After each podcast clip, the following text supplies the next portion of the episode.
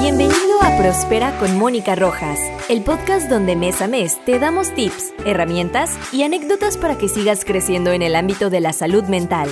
Te dejo con Mónica en el episodio de hoy. El día de hoy vamos a compartir un tema muy interesante que es el estómago como el segundo cerebro. No sé, esto es algo nuevo y muy interesante, creo que todos deberíamos de conocer cómo influye lo que comemos con nuestro estado de ánimo. Y por eso el día de hoy tengo de invitada a Natalia Hernández, que es nutricionista y es una persona que admiro muchísimo porque ella es apasionada por su profesión y así que no podemos tener mejor invitada que Natalia. Así que bienvenida. Ah, muchísimas gracias, Moni. Bien gracias a vos por tomarme en cuenta para hablar de este tema tan bonito y como decís, que es súper importante que las personas, ¿verdad? Empecemos a conocer un poco más de esta relación entre el cerebro y el estómago.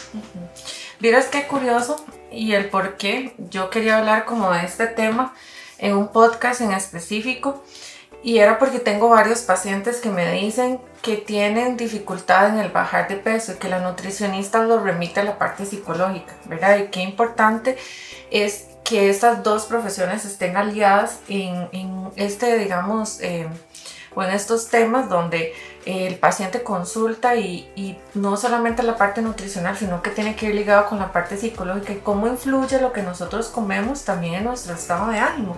Y que tal vez si una psicóloga se basa solamente en trabajar las emociones este, y no remite al profesional a ver qué está pasando, cuáles son los hábitos de esa persona eh, y obviamente no van a haber los mismos progresos que trabajar de manera conjunta con un nutricionista o si el nutricionista dice bueno no aquí está el plan pero no ve más allá de lo que sucede entonces quería que me contaras un poco si has tenido como de estos casos también y si has tenido que remitir a la parte de psicología Ok, te cuento un poquito porque creo que es importantísimo que sepamos que esto es como un círculo vicioso.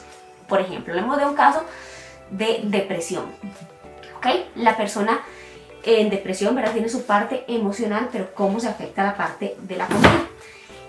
Es muy normal que en este tipo de padecimientos, ¿verdad? Hay una descompensación de neurotransmisores, que son sustancias en el cerebro que hace que nos regulemos, que nos sintamos bien, más o menos, o poquito, ¿verdad? Pues resulta que estos neurotransmisores se forman a partir de ciertas vitaminas, minerales y demás que tenemos. Entonces imagínense que nosotros tenemos cierta alimentación donde no estamos dando la suficiente este, minerales para que se produzcan esos neurotransmisores. Desde ahí estamos causando una descompensación a nivel química, o sea, químicamente nos estamos sintiendo mal, ¿verdad? Desde ahí. Ahora, ¿qué sucede? Resulta que el cerebro funciona mucho de... Eh, él, él, quiere que estemos todo bien para sobrevivir, ¿ok? Entonces, ¿qué es lo que pasa ahí? El cerebro dice, ay, pobrecita, este, Moni, ¿verdad? Se está sintiendo mal, pero estamos descompensados. Vamos a ir a la parte de los archivos de placer de Moni para ver ahí qué cosas pueden activarle esa parte de placer para compensar que no me estoy sintiendo tan bien, ¿ok? Entonces, ¿qué sucede? Nos vamos a... El cerebro se va automáticamente, ¿verdad? Eso no lo hacemos en parte racional, es el cerebro inconsciente va a esa parte y empieza a revisar cuáles son tus archivos. Por lo general, esos archivos adivinen cuál es el número uno. El azúcar. ¿Ok? El azúcar tiene todo un tema. Este, de hecho, les confieso, yo soy una persona adicta al azúcar, ¿verdad? Y a veces cuando la gente a uno le dice eso, uno dice, está loca, ¿verdad? Demasiado obsesiva, está nutricionista. Y no, está comprobado que de hecho el, el efecto que ejerce el azúcar en el área de placer del cerebro es más fuerte que el estímulo de la cocaína. claro. ¿Ok? Entonces, por ejemplo, para seguir aquí en esta línea, entonces mi archivo del cerebro dijo, ok, a Nati o a Moni le activamos, le hacemos sentir, le activamos esa parte de placer con azúcar, porque es una sustancia adictiva. Entonces, yo en el cerebro ya consciente digo, uy, qué rico el chocolate, uy, qué ganas de comerme el helado, ¿verdad? Voy a comer tal cosa o inclusive muchas veces cuando se activa más la parte de acción no es lo quiero, es lo necesito, ¿verdad? Entonces voy y lo consumo, eso activa la parte de, de, placer, me va a hacer sentir mejor un momento, pero después va a provocar otras reacciones a nivel de, de sube y baja o montaña rusa de azúcar, entonces me sentí bien cuando me lo consumí, me sentí mal cuando ya eso bajó eh, eh, la curva de azúcar. Y se empieza a dar todo este efecto en, en cadena, ¿verdad? Usualmente también recurrimos a otro tipo de, de archivos en este cerebro, en esa parte de placer. Entonces, usualmente también está el segundo archivo de placer. Bueno, no en todas las personas es el mismo orden, pero a nivel general, la comida rápida. Cierto. ¿Verdad? Y, y también esto va mucho porque tenemos un... O sea, estos archivos de placer se, se hicieron por lo que venimos haciendo en toda nuestra vida. Desde el principio. Cuando éramos chiquititos, ¿con qué nos premiaban? Con confites, con llevarnos a comer el heladito, con, llevar, eh, con menos la cajita triste, ¿verdad? Entonces, eso se va guardando en, nuestro inconsciente, ¿verdad? Que no precisamente es este, la comida esto, pero es la emoción que generé cuando estaba en eso. O sea, me llevaron, me premiaron, me, llevaron a comerme el heladito. O sea, el cerebro dice, ok, el helado te hace sentir bien. No, lo que te hizo sentir bien en ese momento fue que te premiaron, que reconocieron que hiciste algo bien y fuiste con la persona que querías, te llevó, te compró el heladito, la pasaste súper bien. Y entonces eso generó una emoción positiva que después tu cerebro asoció con el helado. O sea, es todo. muy interesante. Es todo un tema. Y si lo vemos desde la otra área también, este, pasa que, eh, ¿verdad? Tenemos muy claro a veces qué tal vez es saludable y qué tal vez no es tan saludable, ¿verdad? Yo le digo a mis pacientes, de pronto vos llegas a abrir tu despensa y tenés las galletas con chocolate ahí, el cremita y todo el asunto, y tenés las otras, ¿verdad? Que son más simples, que sabes que son más sanas. Ya de fijo, ambos sabemos cuáles son más sanas. ¿Por qué terminas escogiendo la otra? Y eso no es porque no tengas un plan de alimentación o porque no tengas una guía nutricional, es porque hay una emoción ahí detrás, un pensamiento que te genera hacer esa acción, que es comértelo, aunque racionalmente sabes que tal vez no es congruente con tu objetivo, que tal vez no es tan saludable, que tal vez te va a subir el azúcar y estás diabético, pero terminas haciendo porque aquí es donde se genera todo para que tomes una acción. Sí, súper interesante, porque también, este, igual, ¿verdad? Cuando compartimos con las personas, generalmente lo que hacemos es ir a comer y en algunas veces, como decías, no es algo como muy saludable, ¿verdad? Igual, este, esos son hábitos, digamos, también que, que tenemos que ir inculcando desde el que los chicos están pequeños y, y cómo nosotros de adultos esto como que nos va afectando con las neuronas espejo, que a veces uno le dice a los niños no tome gaseosas o no coma galletas, pero en la casa hay, como decías, o chocolates y eso parece como una tienda, ¿verdad? Y a veces este, el papá lo ve así como un premio después de estudiar o algo así, pero no es realmente lo que afecta eso en el estado emocional de los chicos, ¿verdad? Y cómo eh, hoy en día yo veo que las meriendas de los chicos son de eh, jugo de cajita, de galletas, este, no llevan ni siquiera la botella de agua.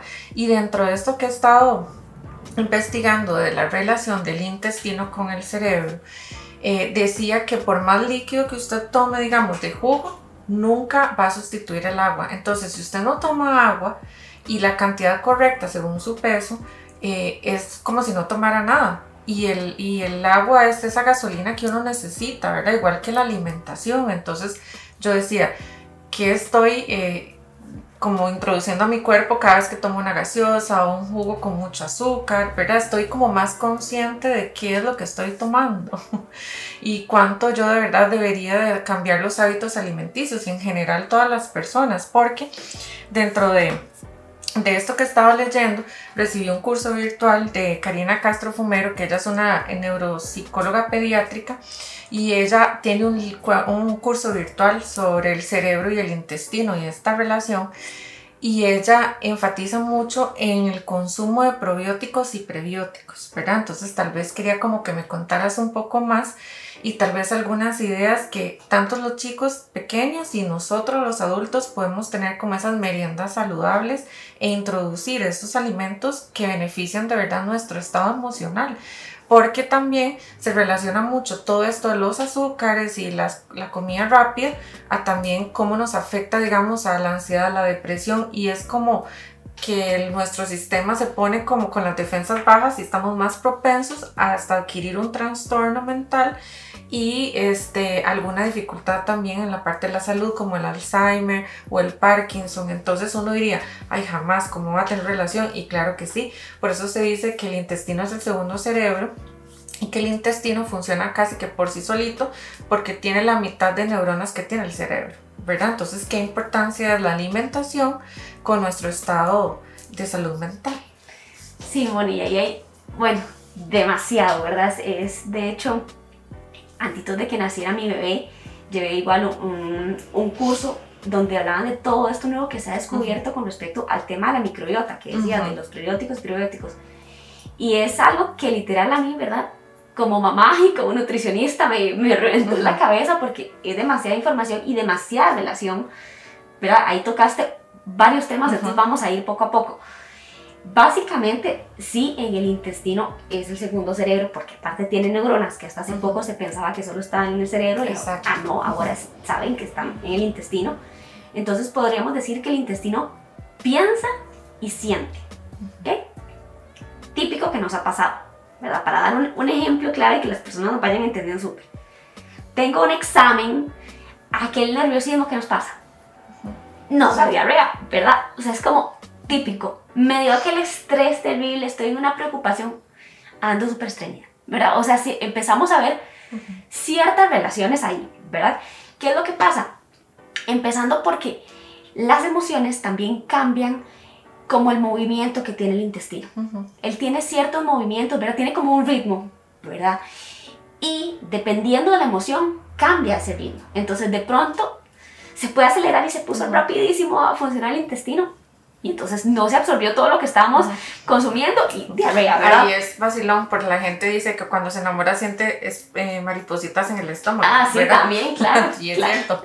ahí el estómago está sintiendo, por supuesto.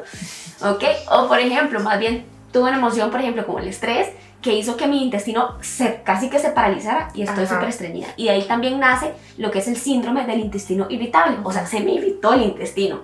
No porque me comí picante, no, porque me estresé me enojé, me llevé un susto. ¿Ok? Entonces, bueno, desde ahí vemos esa relación. Ahora, la otra relación es porque imaginémonos que el intestino es el centro de distribución de energía del resto del cuerpo. Entonces, cuando hay emociones, ¿verdad? Siempre tenemos emociones, pero lo que llamamos, o lo que tal vez yo llamo emociones que te drenan o emociones negativas porque te, te, te restan energía o te restan felicidad, esas, digamos, nos van a afectar un poco más porque también liberamos sustancias este, nocivas para nuestro cuerpo. Generamos cortisol, generamos insulina, que son hormonas que en exceso van a causar ciertas alteraciones en nuestro cuerpo. Desde ahí una de las cosas más importantes es que van a afectar también la absorción. Entonces, por ejemplo, yo llegué y comí, pero estoy en aquel estado de estrés o viendo la noticia de, donde asaltaron, eh, tal, o sea, ¿verdad? Inmediatamente va a causar un efecto, aunque vos digas que no te afecta, pero sí va a ejercer un efecto. Y pues ahí entonces no se dio una absorción correcta y dijimos que ese era el centro de distribución de energía del cuerpo. Entonces, ya de una vez no cargué mi batería bien. Claro. No llegó la energía que tenía que llegar a las diferentes partes del cuerpo. Entonces me siento cansado y entonces tengo niveles bajos de azúcar. Entonces mi cerebro dice, tenéis que consumir azúcar porque tenéis bajos niveles de azúcar. Y es ahí cuando decimos después del almuerzo, qué rico, un postrecito. ¿Te ha pasado, Mon? Ok, yo creo que a todos nos pasa, ¿verdad? Entonces, y sumado con que el azúcar dijimos que es adictivo, o sea, ¿verdad? Se juntó el hambre con las ganas de comer, literal. Entonces, bueno, por ahí. Y después la otra relación es por lo que hablaba de la Microbiota, ¿qué, ¿qué, es esto? Son las bacterias que tenemos, que son las encargadas de procesar los alimentos cuando nosotros los, los ingerimos, ¿ok? Se dice que desde que, antes de que inclusive el bebé esté en el vientre, la microbiota de la mamá va a influir en ese futuro bebé. Después, cuando ya estamos, las mujeres tenemos una responsabilidad aquí top, ¿verdad? Después, cuando estamos embarazadas, lo que consumamos, ¿verdad? Eh, y la microbiota que tengamos va a influir en que cuando el niño sea un adulto, si desarrolla o no desarrolla enfermedades. exacto. O sea, es impresionante. Hasta la parte del parto, ¿verdad? Exacto, todo eso, el tipo de parto, porque, o sea, básicamente el equilibrio o la cantidad de bacterias que tengamos, que es esta microbiota, porque hay de todas, hay, hay varios tipos, entonces depende del equilibrio que tengamos, eso va a influir en nosotros, bueno, y como mujeres, en, en, nuestros niños, ¿verdad? ¿Qué colonización tienen ellos? Primero va a depender de la que tenga la mamá, que es la primera que va a estar ahí. Después, el tipo de parto. Si es un parto vaginal, va a tener muchísimo más este, microbiota de ese bebé que si es una cesárea, por ejemplo. Pero igual esas cosas a veces no las, no las decidimos nosotros, ¿verdad? Entonces, tranquilos, Este, mi hijo también fue cesárea, ese cero estrés, que se puede recuperar, ¿verdad? Sí. Este, después de ahí lo que, lo, el ambiente con el, el que empezamos a, a, a estar expuestos, ¿verdad? No solo la comida, sino también si tenemos mascotita en la casa, depende del lugar que vivamos, lo- el, el viento, lo que trae. Si Hasta tenemos más alfombras en la casa, Ujú. exacto, son un, un montón de cosas, ¿verdad? Yo, ahorita es un tiempo súper vulnerable para los chicos porque no mascarilla, o sea, ni siquiera compartimos con los gérmenes usuales, las bacterias usuales, entonces es todo un tema, ¿verdad? Yo a mi hijo le hago ciertas cosas para que él, si literal lo pongo a jugar en la alfombra que no está tan limpia, para que él adquiera defensas, o sea, no me vean como mamá loca, de verdad es importante ese Sí, tipo de claro. cosas. Y bueno, ese equilibrio, aparte de todas estas cosas, obviamente lo vamos haciendo con la alimentación que consumimos. Entonces ahí hemos escuchado hablar que están los probióticos y los prebióticos. Y siempre se nos hace un enredo, ¿ok? Los probióticos son las bacterias beneficiosas que llegan a vivir en nuestro intestino. Que imaginémonos que es como cuando uno deja un dulcito en la mesa y llegan el montón de hormiguitas y lo rodean y lo empiezan ahí a tratar de, de procesar. Ok, algo así, cuando consumimos llega el alimento al intestino, llegan todas esas bacterias y empiezan a descomponer. Entonces, si yo tengo muchas bacterias y tengo un buen equilibrio, lo voy a descomponer, descomponer rapidísimo. ¿Verdad? Y voy a hacer un proceso digestivo mucho más eficiente. Versus si no tengo, o si tengo un desequilibrio, o tengo más manillas que buenas. ¿Ok? Esos son los probióticos, esas bacterias que llegan, que las adquirimos desde donde respiramos hasta los alimentos. ¿Ok? Y los prebióticos son la comidita de esas bacterias. Entonces, por eso es importante tener de las dos, porque si no, tengo las bacterias, bien, los probióticos, pero no, no tienen comidita ellas, porque no se alimentan de lo mismo que nosotros. Entonces, los probióticos usualmente los conseguimos de forma muy fácil en el yogur, en lo que son los productos fermentados. ¿Ok? Ahora también está mucho de moda la kombucha, por ejemplo. ¿Ok? Pero ahí también hay que fijarse, porque a veces, ¿verdad? Decimos, uy, no, esto buenísimo, pero de pronto para fermentarse tuvo que utilizarse mucho azúcar. Entonces, Exacto. también uno dice, ok, vamos a ver, o de pronto me consumo el yogur, pero le pongo el topping y le pongo aquella cosa, y entonces decimos, bueno, ¿verdad? No sé. Sí. Ok, un yogurcito que fuera más, más sanito, ¿verdad? Eso es donde más fácil lo vamos a encontrar. Porque eso es como tal vez lo que más se adapta a nuestra cultura. También está eh, otras comidas fermentadas, pero pronto no se adaptan a nuestra cultura, ¿verdad? Como el kefir, bueno, hay gente que se consume, ¿verdad? Este, y los prebióticos usualmente están en las cosas este, vegetales, vegetales verdes. Entonces, por ejemplo, los espárragos tienen un montón, el ajo, la cebolla. Y desde ahí vamos viendo cierta importancia, porque nuestros hábitos de alimentación usualmente se los pasamos a la gente que nos rodea. Sí. Y entonces si yo desde que digo, ay no, porque cuando yo era chiquitita a mí me obligaban a comer ensalada, entonces yo creé, ¿verdad? Una asociación de que los vegetales eran algo negativo, porque en ese momento era súper tenso cuando yo comía la ensalada y me regañaban y que si no me la comía. Y entonces yo no soporto los vegetales, yo no le voy a hacer eso a mis hijos, entonces que ellos no coman vegetales. Y entonces desde ahí, Claro. di, chao, ¿verdad? Ya hay un desequilibrio. Entonces, esto es un tema y definitivamente hay que abordarlo de manera conjunta. Porque hay que quitarnos muchos paradigmas, muchas creencias, inclusive culturales, ¿verdad? De que chineo con la comida. Sí. Entonces, cuando está enfermito, no le doy una fruta, que sería buenísimo para que le dé vitaminas, ¿verdad? Que le dé vitamina C, que le suba la defensa para que el chiquito salga de, de la gripe más rápido. No, ay, quiere una gaseosita. Le traigo un heladito. ¿Qué quiere, mi amor? Gelatinita. Y entonces desde ahí, ¿verdad? También vamos creando esa asociación en ellos de que cuando me siento mal, me chineo con comida y con comida no tan estratégica y saludable. Yo me acuerdo que cuando estaba pequeña mi hermana le dio paperas y decía que cuando le daban paperas tenía que comer cosas muy frías, como helado, gelatina y todo eso, ¿verdad? Entonces mi mamá le daba a mi hermana de todo y me decía, no, es que eso es para su hermana cuando yo le pedía. Y yo decía, ¿por qué no me da paperas? Yo quería que me diera paperas, ¿verdad? Para comer dulce. Obvio que me chinearan. Sí, incluso digamos es muy particular porque yo tengo como el paladar más asociado a lo salado todavía, ¿verdad? Tal vez no tanto a lo dulce.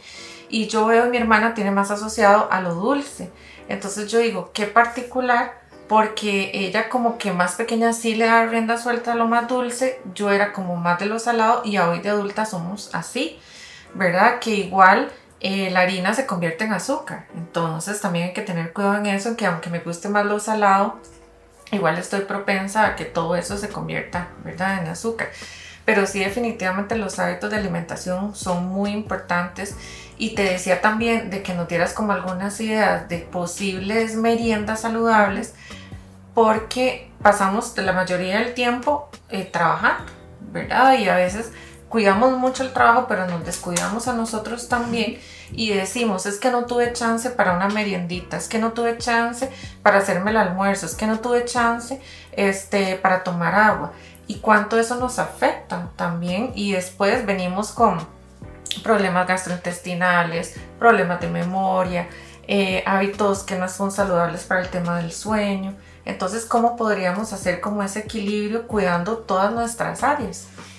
Yo creo que ahí, Moni, de pronto lo más, más, más importante y en lo que como seres humanos deberíamos trabajar toda nuestra vida para mantenernos en constante evolución es el tema de amor propio. Porque de pronto tenemos una concepción de que nos empezamos a, cuidar, ¿verdad? Empiezo a alimentarme un poco mejor, o fui donde la nutri, o fui a ver mi, mi salud, ¿verdad? Emocional, cuando ya me pasó algo terrible. O sea, cuando ya me tengo el azúcar por las nubes. Claro, cuando, ¿verdad? Me dio tal, tal cosa. Ya ahí entonces yo tomo acción, ¿verdad? Por susto. Ay, no, es que qué susto, ¿verdad? Me salieron los triglicéridos. Uy, no, y es que mi papá murió de un infarto, uy, no, qué torta, ¿no? Entonces, tenemos como esa concepción de empezar a hacer algo por que ya pasó, o sea, como consecuencia, ¿ok? Cuando debería ser nuestra responsabilidad de mantener bien a nuestro cuerpo, porque, o sea, eso es lo que, nos, que nos toca, ¿verdad? Y por un tema, como decíamos, de amor propio, más allá de que también como dice la gente, ay, es porque, ¿verdad? Quiero bajar unos kilitos. No, pues eso está bien, ¿verdad? Y si quiero, ¿verdad? O quiero verme mejor por estética, todo bien. Pero debería ser el pilar fundamental el amor propio. Porque yo me quiero, porque me cuido, porque necesito estar mejor, porque solo soy yo responsable de mi salud. Y ahí cuando cambias eso, cambias el enfoque y definitivamente todas las cosas que haces. Porque muchas veces en búsqueda, por ejemplo, de, de tener un peso más adecuado, haces cosas no saludables para llegar a eso. Entonces no tiene sentido, es totalmente incongruente. Que buscando perder peso para supuestamente estar más saludable, haga cosas que van en contra de mi salud. Dietas, pastillas, métodos súper abusivos. ¿Ok? Entonces, creo que por ahí empieza todo, cuando cambiamos el chip de una mentalidad, porque no es solo estar saludable por fuera, ¿verdad? Que, ah, que tenés un buen peso, que el índice de masa corporal, no, no, no, es lo asociado a eso, porque hay gente que llega a eso y nunca se siente satisfecha, entonces su mentalidad no está saludable, por ende no va a estar saludable integralmente. Entonces, partiendo de ahí, cambiando nuestro chip, que no se hace de un día para otro, es un proceso, es un acompañamiento, es revisar pensamientos, es revisar creencias, es revisar situaciones de niñez, es revisar un montón de cosas, confrontarme, que no es sencillo, pero es muy bueno, ¿verdad? Partimos desde ahí y entonces no tenemos tiempo, es una de las primeras excusas, ay sí, yo comería mejor si tuviera más tiempo. Es que te cuento algo, todos los seres humanos tenemos 24 horas al día, todos. La diferencia es la prioridad que yo le ponga a las cosas. Y ahí entramos a otro tema, ¿verdad? Es que, o sea, hay mucha tela que cortar, entramos a otro tema que nos dejamos de último. ¿Por qué? Porque la sociedad nos ha enseñado que ocúpese de todo primero, ocúpese de las necesidades de los demás, de del trabajo, de la familia, del chiquito, de la pareja, y usted déjese de último. Entonces, claro, pongo prioridad a todo eso y obviamente ya cuando queda tiempo para mí, es donde estoy cansada, drenada, agotada, saturada mentalmente, entonces di sí, quería hacer ejercicio, pero ya en este nivel ya, no lo hago, ¿verdad? Di quería preparar el almuerzo, pero ya este nivel, este cansancio, esta hambre, mandamos a pedir algo. Claro. Entonces, lo más rápido. Exacto, entonces para mí, muchas veces a veces la gente me dice, bueno, ¿verdad? Deme la, eh, Nati, la, casi que la receta mágica perfecta. Ok, suave un toque, siempre para que esto funcione hay que irse a la raíz del problema. Y la raíz del problema tal vez no es que no sepas qué comer, ¿verdad? O no sepas qué cocinar. El problema tal vez es que no le estás dedicando tiempo a eso, estás gastando más tiempo en redes sociales en planificar tu alimentación para el otro día. Entonces el problema real es eso, ¿verdad? Entonces hay que ver mucho ahí. Pero a término general, en, este tema de alimentación, tenemos que buscar un equilibrio. ¿Verdad? Como decías con el agua, sí, el agua, el cuerpo para hidratarse reconoce el agua como H2O. Si le pongo las famosas goticas de limón, no el, el, tecito, el cafecito, ya, eso no, no sirve para la hidratación igual, ¿ok? Partiendo de eso, entonces deberíamos empezar a consumir poco a poco agua. Es que no tengo el hábito, es que no me gusta. Les cuento que a mí tampoco me gustaba. De hecho, para mí ser nutricionista no fue porque nací que me encantaba el chayote ni la lechuga. Fue todo un reto porque yo tenía hábitos de alimentación pésimos. Yo me alimentaba terriblemente. Hasta que por ahí en los veintitantos se me subieron los triglicéridos, hasta que ya yo fui de esas que cambió por, por susto. ¿verdad? Y después empecé a hacer conciencia y amor propio y ya entendí otras cosas, ¿verdad? Porque no me funcionaba al principio. Entonces, bueno, empezar esa parte, ok, el agüita, listo, no me gusta, ok, a mí tampoco me gustaba, pero entonces de pronto voy a empezar con medio vasito. Ok, ahí voy, ahora un vasito, ahora uno y medio, ahora dos, ya llegué a la botella y más bien eso nos va haciendo que se aumente ese amor propio porque vamos reconociendo todos esos pequeños logros que vamos teniendo. Que muchas veces no hacemos esos cambios porque mentalmente decimos, ay, si apenas me voy a tomar medio vasito de agua, ¿para qué? No, eso no es nada. Sí, pero es que ese medio vasito todos los días, al cabo de un mes, ¿cuánta agua más consumiste? Y fuiste haciendo el hábito. Exacto. Ok, entonces va por ahí. Después, uno de los hábitos, digamos, fundamentales, hacer el desayuno. A tiempo. Nos levantamos, insisto, ponemos todo primero. Alistamos a los chiquitos, alistamos la comida a los demás, ¿verdad? Cada quien en su, en su rol ahí, en su estilo de vida. O nos alistamos nosotros, nos bañamos, hacemos cosas. Ah, y ya después vamos a desayunar. Y eso hace todo un efecto en el nivel de energía de tu cuerpo y en cómo vas a pasar el resto de tu día. Usualmente si haces eso vas a tener más ansiedad. Entonces decís, uy, es que me puse como propósito de año nuevo comer menos azúcar, pero es que no lo logro porque llega el almuerzo, ¿verdad? Y después del almuerzo quiero algo dulce. Y claro, pero el problema es que ni siquiera estás desayunando en la mañana. Exacto. Ok, entonces es, ¿verdad? Una hora de nieve. Este, las meriendas. Las meriendas usualmente, la mayoría, por cierto, el 90% de las personas que llegan a consulta por primera vez se brincan las meriendas. Es que no me da chance, es que estoy súper ocupado. Bueno, pero es que mm, si lo vemos de una forma real, ¿cuánto tiempo duras comiéndote una merienda? Cinco minutos. Es que duro mucho alistándolo. Bueno, ¿qué, qué quieres alistar? Ok, metamos fruta. Si no tenés tiempo, coge las frutas más, las unitarias, las que nada más lavaste y ya, no siquiera tenés que pelar, ni picar, ni nada. O las barritas también. Sí, ahí hay un montón de cosas. Lo que pasa es que, digamos, podríamos manejarlo por un tema igual de, de, de orden. El plan A, chicos, siempre es la frutica. Socialmente, ¿qué, ¿qué me pongo yo, verdad? O, o inconscientemente de excusa. No, es que más fácil, ¿verdad? La cachetica, la barbita, que, la, que la fruta. Sí. Sí, pero es que eso también va a tener un efecto. Todos los días empezaste a hacer merienda. Pues dijiste que ya con este podcast yo me animé a cambiar mis hábitos y entonces voy a iniciar con las meriendas. Que claro, una barrita, una galletita más al día también te va a tener Claro. tu, tu repercusión. sí. Entonces, como que la opción número uno siempre va a ser alguna fruta. Según tu estilo de vida, ay, es que, igual venimos a este punto, meta una fruta. Es que vieras que a mí no me encantan mucho las frutas. Bueno, no te enfoques en las que no te gustan. Hay un montón de frutas. ¿Cuáles sí te gustan? ¿Cuáles se adaptan a tu estilo de vida? ¿Cuáles se adaptan inclusive a tu presupuesto? Hay para escoger full. Si son de pesos o no compres la, la, la, la sandía, la piña, pues se te va a podrir porque no la pelaste. ¿Verdad? No va a pasar. Sí, y no ayuda en el proceso tampoco de lo que queremos de cambio de Exacto. hábito. Entonces, la frutita, bueno, entonces mejor la manzanita, la pera, la uva, la fresa, el banano, la mandarina. Pues es más fácil, lo tomas una fruta y listo. ¿Verdad? Puedes ponerlo en el refrigerador, no abajo donde no se ve y cuando ya lo abriste se te pudrió. Es que no compro frutas porque se me pudren. Me dice la gente y yo. Es porque no te las comes, es por eso se te pudren, comételas y verás cómo te dejan de podrir, Exacto. ¿verdad? Entonces también ponerlas inclusive en un lugar visible. O la gente me dice, es que no la consumo porque es que no me gusta la sensación fría. Mentira que eso decir de la gaseosa cuando está bien fría, ¿verdad? Pero entonces déjala a temperatura ambiente. ¿Verdad? Nos enfocamos también mucho en las historias que nos contamos para seguir avalando eso que hacemos, que sabemos que no está bien. Pero nos contamos una historia para justificarnos y sentirnos menos mal. Pero eso igual es otro tema. Entonces, ahí en las meriendas, metamos primera opción, frutica, muy bien. ¿Con qué la podemos acompañar? Hablando un poquito de esto también, bueno, de algo que tenga entonces probióticos, algo en yogurcito. Aquí les voy a dar una clave, que diga alguna palabrita mágica, que es de- sin azúcar añadido, que es light, que diete, algo, para quitarle porque a veces sí viene con muchísimo azúcar. muchísima azúcar. ¿Cuánto me refiero? Todo lo que ocupabas para un día. Wow, sí. Porque es no, no me importa, trae un poquitillo más de azúcar. No, era todo lo que ocupábamos. ¿Ok? De pronto a veces, ¿con qué lo podemos también este, acompañar? Con algunos frutos secos. Nueces, maní, almendras, pistachos. Y también saber cuáles nueces, ¿verdad? Porque eh, un día de estos estaba eh, conversando con alguien y me decía, es que me mandaron a comer maní, pero era maní envuelto en chocolate.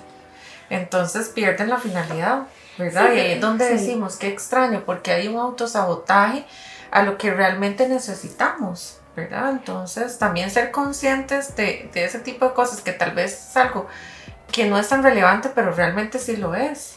Sí, pero yo creo que ahí ¿verdad? Volvemos a lo mismo, o sea, la historia que yo me cuento para justificarme es, ¿verdad? Porque definitivamente yo creo que si le preguntas a un chiquito igual, mi amor, ¿qué es más saludable? Eh, estos, estos, ¿qué es más sano? ¿Estos frutos secos así, semillitas o estos con chocolate? Yo creo que hasta el chiquito te va a decir, o sea, ya tenemos esa noción.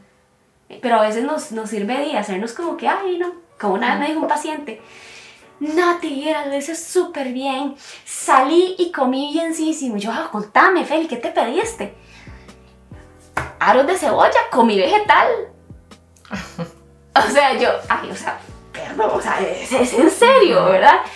Y, y era la historia que, de que él se contó, de que pidió vegetal. Entonces, o sea, dice, con la fiesta de las grasas que trae, ¿verdad? Porque eso es empanizado y todo el asunto. Y no tengo nada contra los aros de cebolla. Si usted se los quiere comer, comas, es todo bien, ¿verdad? Es un equilibrio de vez en cuando, no siempre. Pero me refiero que a veces hacemos este, este tipo de, de, cosas, ¿verdad? Es un autosabotaje, que ahí lo que hay que irse es a la raíz del problema. Y la raíz del problema siempre es el pensamiento. ¿Qué fue lo que pensaste?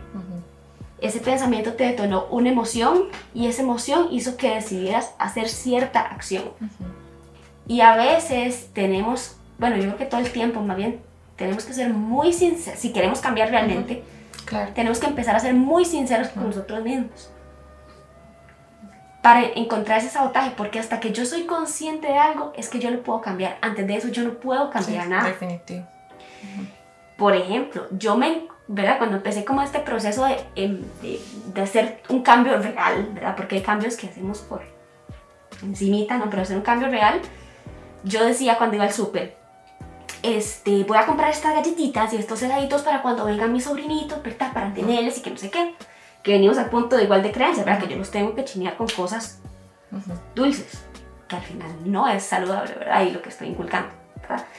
Y ahí vienen quién se terminaba comiendo esas galletitas y esos helados ellos o yo. Sí.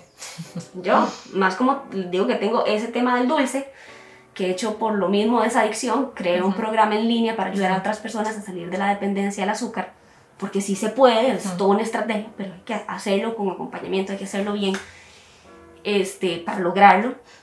Pero imagínense que yo esa predisposición y abría la despensa y encontraba eso, o ni siquiera yo estaba almorzando y mi cerebro ya estaba, acordate que ahí están los heladitos que compraste. O sea, esos heladitos no duraron ni una semana. Entonces, hasta que yo no me puse consciente y descubrí eso, y dos, dije, no, Nati, tu pensamiento es, ay, sí, se lo van a comer ellos. Y eso te genera, ay, qué linda tía, qué bien pensando los chiquitos. Y entonces eso hace que yo compre los helados. Claro, un refuerzo. Exacto. O sea, vean ahí la cadena, hasta que yo llegué al inicio, ¿qué fue? Al pensamiento, ok, Nati, me confronté, sea sincera, ¿esto realmente lo estás comprando para ellos? No, no, Nati, no lo estás comprando para ellos, porque al final, ¿qué va a suceder? Uno, le estás si fuera para ellos, no le estás inculcando un hábito eh, que les va a ayudar en su vida, sino todo lo contrario, y más bien te, auto, te haces un autosabotaje porque te lo vas a consumir vos. Entonces, Nati, esa historia que te estás contando, muy linda, pero era mentira. Y entonces cuando yo cambio eso, digo, no, que me termino comiendo soy yo, me hago autosabotaje. Este, después entonces me siento súper mal porque me consumo algo y entonces de pronto me genera culpabilidad, y, ¿verdad? Entonces, Nati, ¿qué vamos a hacer? Vamos a empezar a transformar el pensamiento. Ya yo fui consciente, ya me di cuenta que por ahí no me sirve. Entonces, ok, de pronto con qué lo puedo sustituir, así como sustituyo mi pensamiento, ok, no, entonces más bien Nati va a empezar a tener cosas que le ayuden en su día a día. Me voy a empezar a chinear, voy a empezar a pensar un poco más en mí, voy a darle a mi cuerpo cosas que realmente me nutran y me hagan sentir bien y empieza a transformar ese pensamiento, automáticamente se empieza a transformar esa emoción. Entonces yo me empiezo a sentir más empoderada, así, ¿no? Súper bien, y como me voy a chinear y me voy a dar cosas que realmente me, me sirvan. Y eso hace que entonces yo compre la frutica, los snacks, Claro. y entonces ya eso me va a generar también un resultado diferente. Entonces por eso también hay que trabajar mucho. Como seres humanos usualmente nos fijamos mucho en la acción y en el resultado, acción y resultado. Pero para cambiar eso de forma permanente y saludable hay que cambiar primero pensamiento y emoción. Y eso Claro. sí se puede, la gente piensa que es un mito. Usted se puede cambiar lo que siente. Sí, exacto.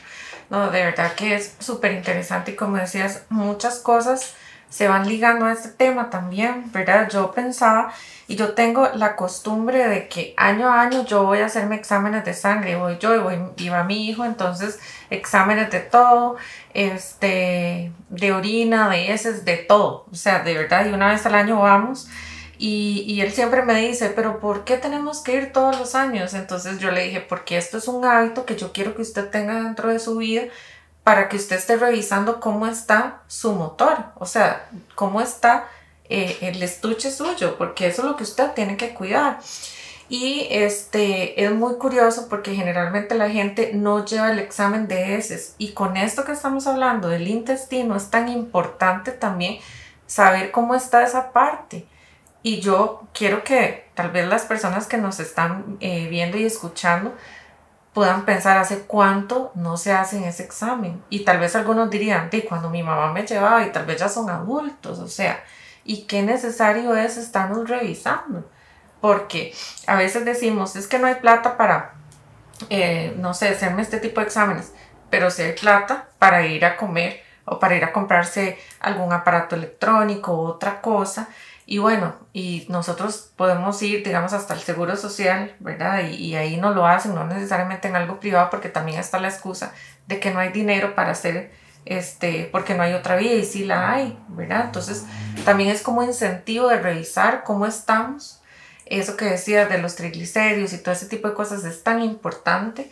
Eh, porque hasta las personas delgaditas tienen anemia, ¿verdad? Y generalmente dicen, o las que están bien rellenitas también tienen anemia y entonces lo asocian siempre como con la persona que está más delgada y no necesariamente. Entonces es como irnos quitando esos mitos y realmente revisar. Y yo con este podcast también quería como darle a entender a las personas de que sí se puede y que los pasos no tienen que ser agigantados, como decía, son pasos pequeños para ir logrando un hábito porque para lograr un hábito se necesitan 63 días, que son bloques de 21 días, tres bloques. ¿Qué pasa cuando el cerebro le decimos tiene que tomar tanta agua, cambiar radicalmente su alimentación? El cerebro hace como un mecanismo de defensa, dice aquí no es conmigo, ¿verdad? Esto es demasiado gasto de energía para mi cerebro, estoy cansado, es como que yo hubiera agarrado una hora y hecho pesas durante una hora, mi brazo se va a calambrar y ya no va a querer hacer más ejercicio. Eso pasa también con el cerebro. Entonces, el que vaya poco a poco haciendo esos pequeños cambios va a hacer realmente un cambio significativo en la vida. Por eso es que a veces dejamos los procesos uh, afuera, digamos, ya no los quiero parte de mi vida, el nutricionista o la psicología, o, digamos el tema del ejercicio, porque me generó tanto esfuerzo que no lo cumplí, ¿verdad? Entonces, es, es todo un tema todo un tema y eso que hablas es vital. Bueno, hay demasiadas cosas, ¿verdad? Todo check, exacto. Pero ahí les voy a dar una clave. Eh, así con eso justo que me estás diciendo, hay que recordar que el cerebro siempre va a huir del dolor. Uh -huh. Y hay dos tipos de dolor. El dolor físico, me majé el dedito, me duele, ¿verdad?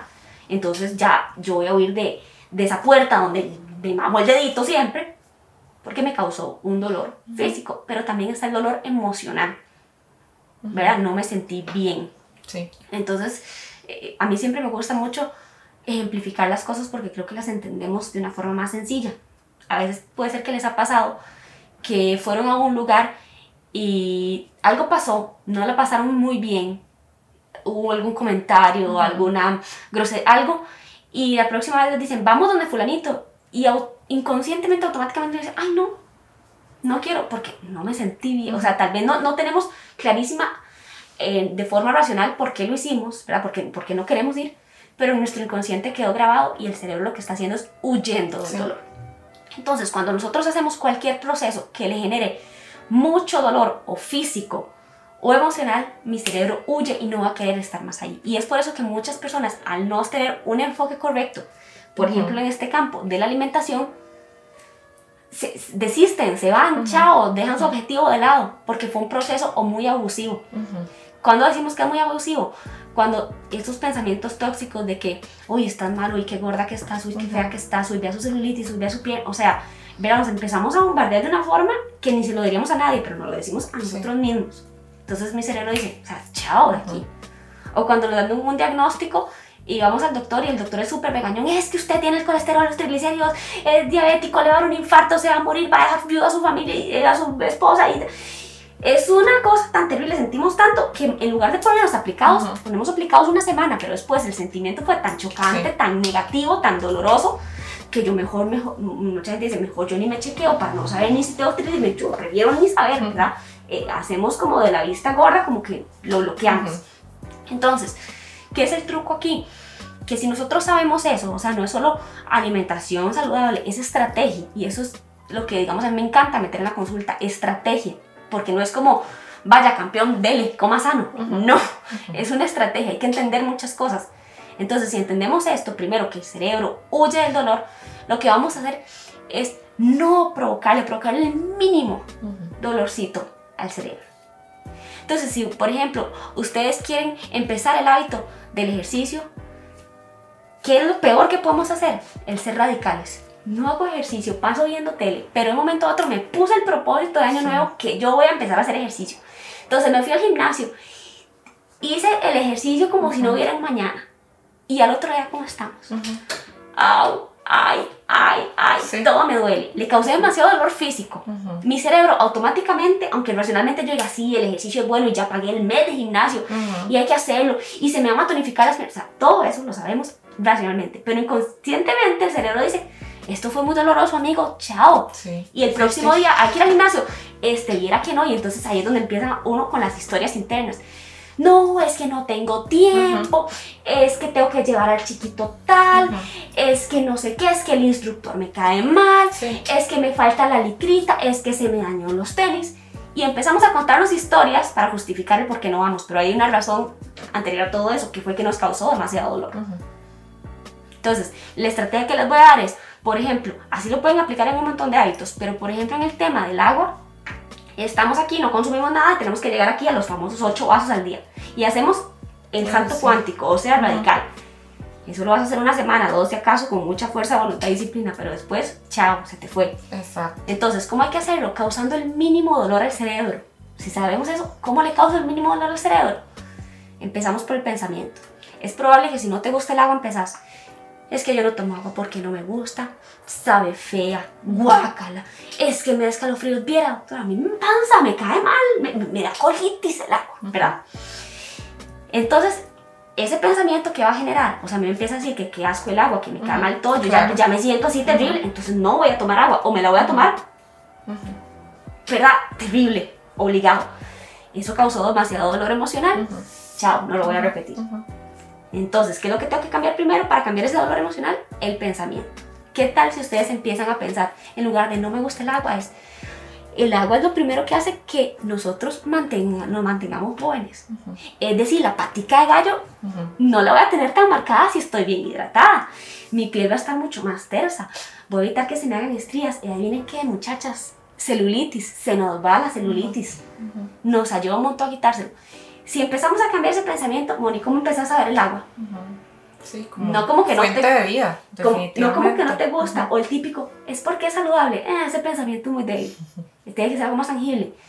Entonces, es decir, Nati, que si yo empiezo a tomar agua, se me puede ir bajando la celulitis, puedo tener la piel más bonita, se me pueden reducir las arruguitas, me va a crecer más bonito el pelo.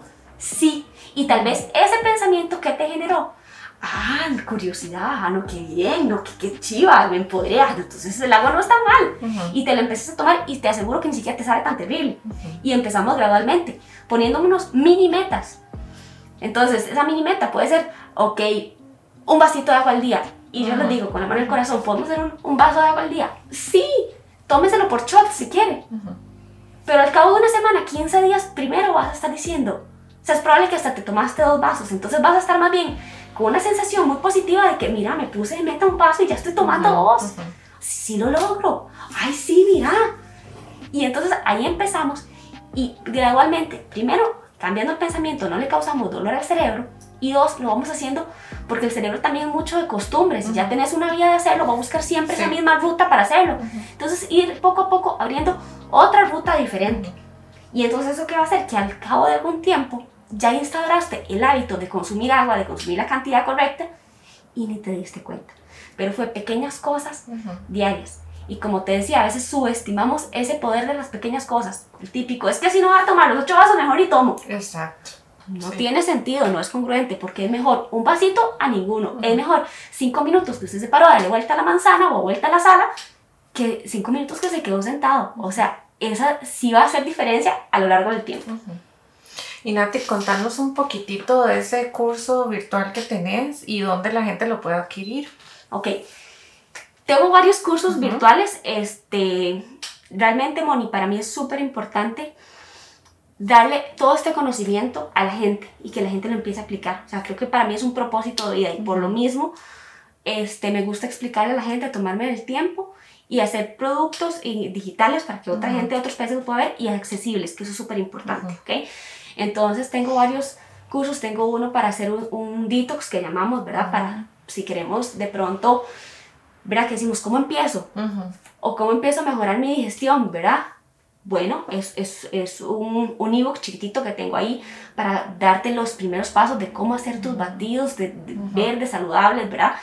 También tengo otro que es para mejorar el tema de la ansiedad, que a veces nos ataca, ¿verdad? Queremos algo, pero es que me da mucha ansiedad. Entonces, ese mini programa es de cómo combatir la ansiedad con trucos, estrategias súper sencillas, como les decía ahora, que causan el mínimo dolor mental y entonces vamos avanzando muy bien. Este, ya se me olvida, tengo, tengo varios cursos ahí, el de, tengo uno que es, ese sí es, de verdad, si ustedes quieren empezar una vida saludable, se lo recomiendo mucho, cuando este, este, es este curso que se llama Hacks de Nutrición, puse como todos los tips que he adquirido como los 10 más de 10 años de, carrera que le ayudan a la gente a controlar diferentes situaciones, desde cómo comer afuera, de saber cómo mis porciones, desde saber cómo evitar hacer un exceso, no solo con trucos nutricionales, sino con trucos a nivel inconsciente. Entonces es un, o sea, usted sale siendo un gurú, de cómo aplicar ese conocimiento en su día a día.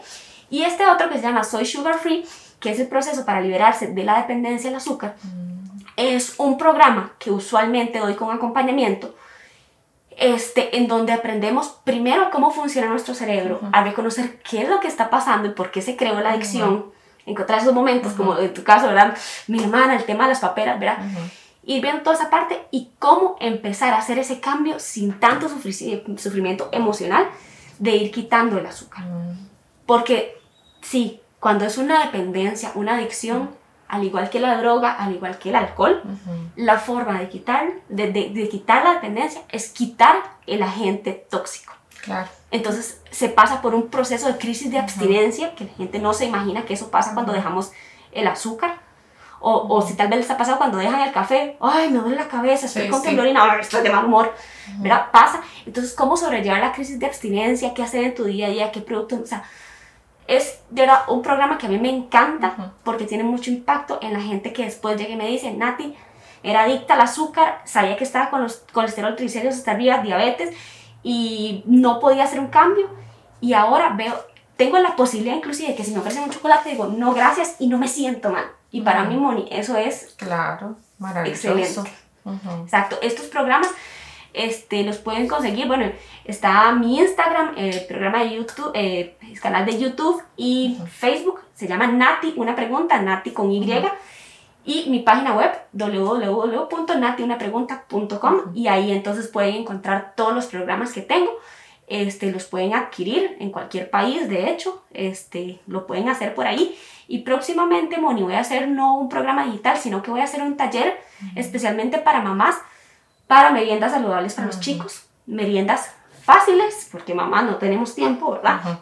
Fáciles, saludables y ricas, ¿verdad? Que les gusten a los chicos, pero que sabemos que se están nutriendo bien y que estamos desde ahí sembrando una semillita, porque si sembramos hábitos desde chiquiticos, cuando sean grandes va a ser muchísimo más fácil que uno empezarse a quitar malos hábitos, sino ya inculcarlos desde chiquititos. Entonces, esto lo voy a lanzar en unos días, aquí se los doy de primicia, pero voy a lanzar este taller donde les voy a enseñar a las mamás también a leer este, etiquetas para saber cómo escoger mejor los productos que le dan a sus chicos y pues también les sirve a ellas, ¿verdad? También, bueno, papás y mamás en realidad, para cualquiera de los dos, este, también enseñarles un poquito cuando ven recetas en internet para que diagnostiquen si realmente esta receta que dice que es saludable lo es, ¿verdad? Y darles muchas opciones de meriendas. Ahora que están los chicos otra vez en clases para que tengan esa paz de que pueden mandarle meriendas súper ricas a los chicos y que están nutriéndose realmente. Sí, no, de verdad que eh, te agradezco mucho Nati el espacio porque estos son temas que se tienen que hablar y que a veces se dejan de lado y realmente son indispensables para que todos reflexionemos cómo estamos nosotros poniéndole o qué le estamos poniendo de gasolina a nuestro cuerpo, ¿verdad? Así que vea que hay muchas opciones, hasta estos cursos digitales que excelente, usted los puede a cualquier hora, en cualquier lugar y no hay ninguna excusa para no hacerlo. Lo importante es que usted piense en usted, en ese amor propio que también Nati mencionaba que es indispensable en el tema de la alimentación y cómo nos cuidamos a nosotros, porque es muy curioso. A veces pensamos y ponemos de prioridad el trabajo y otras cosas, pero si el día de mañana no estamos en, ese trabajo, vamos a ser sustituidos por otra persona o hasta por una máquina. En algún momento llega todo esto de la parte artificial y, dónde estamos nosotros, ¿verdad? ¿Dónde estamos esa persona que nos, que nos debemos de cuidar y que nuestra familia también ve por esas neuronas espejo y van aprendiendo de lo bueno y lo malo que también nosotros vamos haciendo en, en nuestros hábitos de alimentación y nuestros hábitos de vida, ¿verdad? En general, así que de verdad te agradezco muchísimo esta oportunidad y ahí los invitamos a que te puedan buscar y poder adquirir los cursos que Nati tiene para ofrecerles muchas, gracias. Muchas gracias a vos y nada más me despido con una frase de Joyce Meyer que dice que el mejor regalo que le puedes dar al mundo y a tu familia es ser un tú saludable. Muchas, gracias, excelente. Gracias por haber escuchado este episodio de Prospera con la psicóloga Mónica Rojas. Si te gustó puedes recomendarlo a otras personas. Escríbenos en los comentarios si tienes dudas, preguntas o darnos sugerencias de algún tema que quisieras que desarrolle más adelante.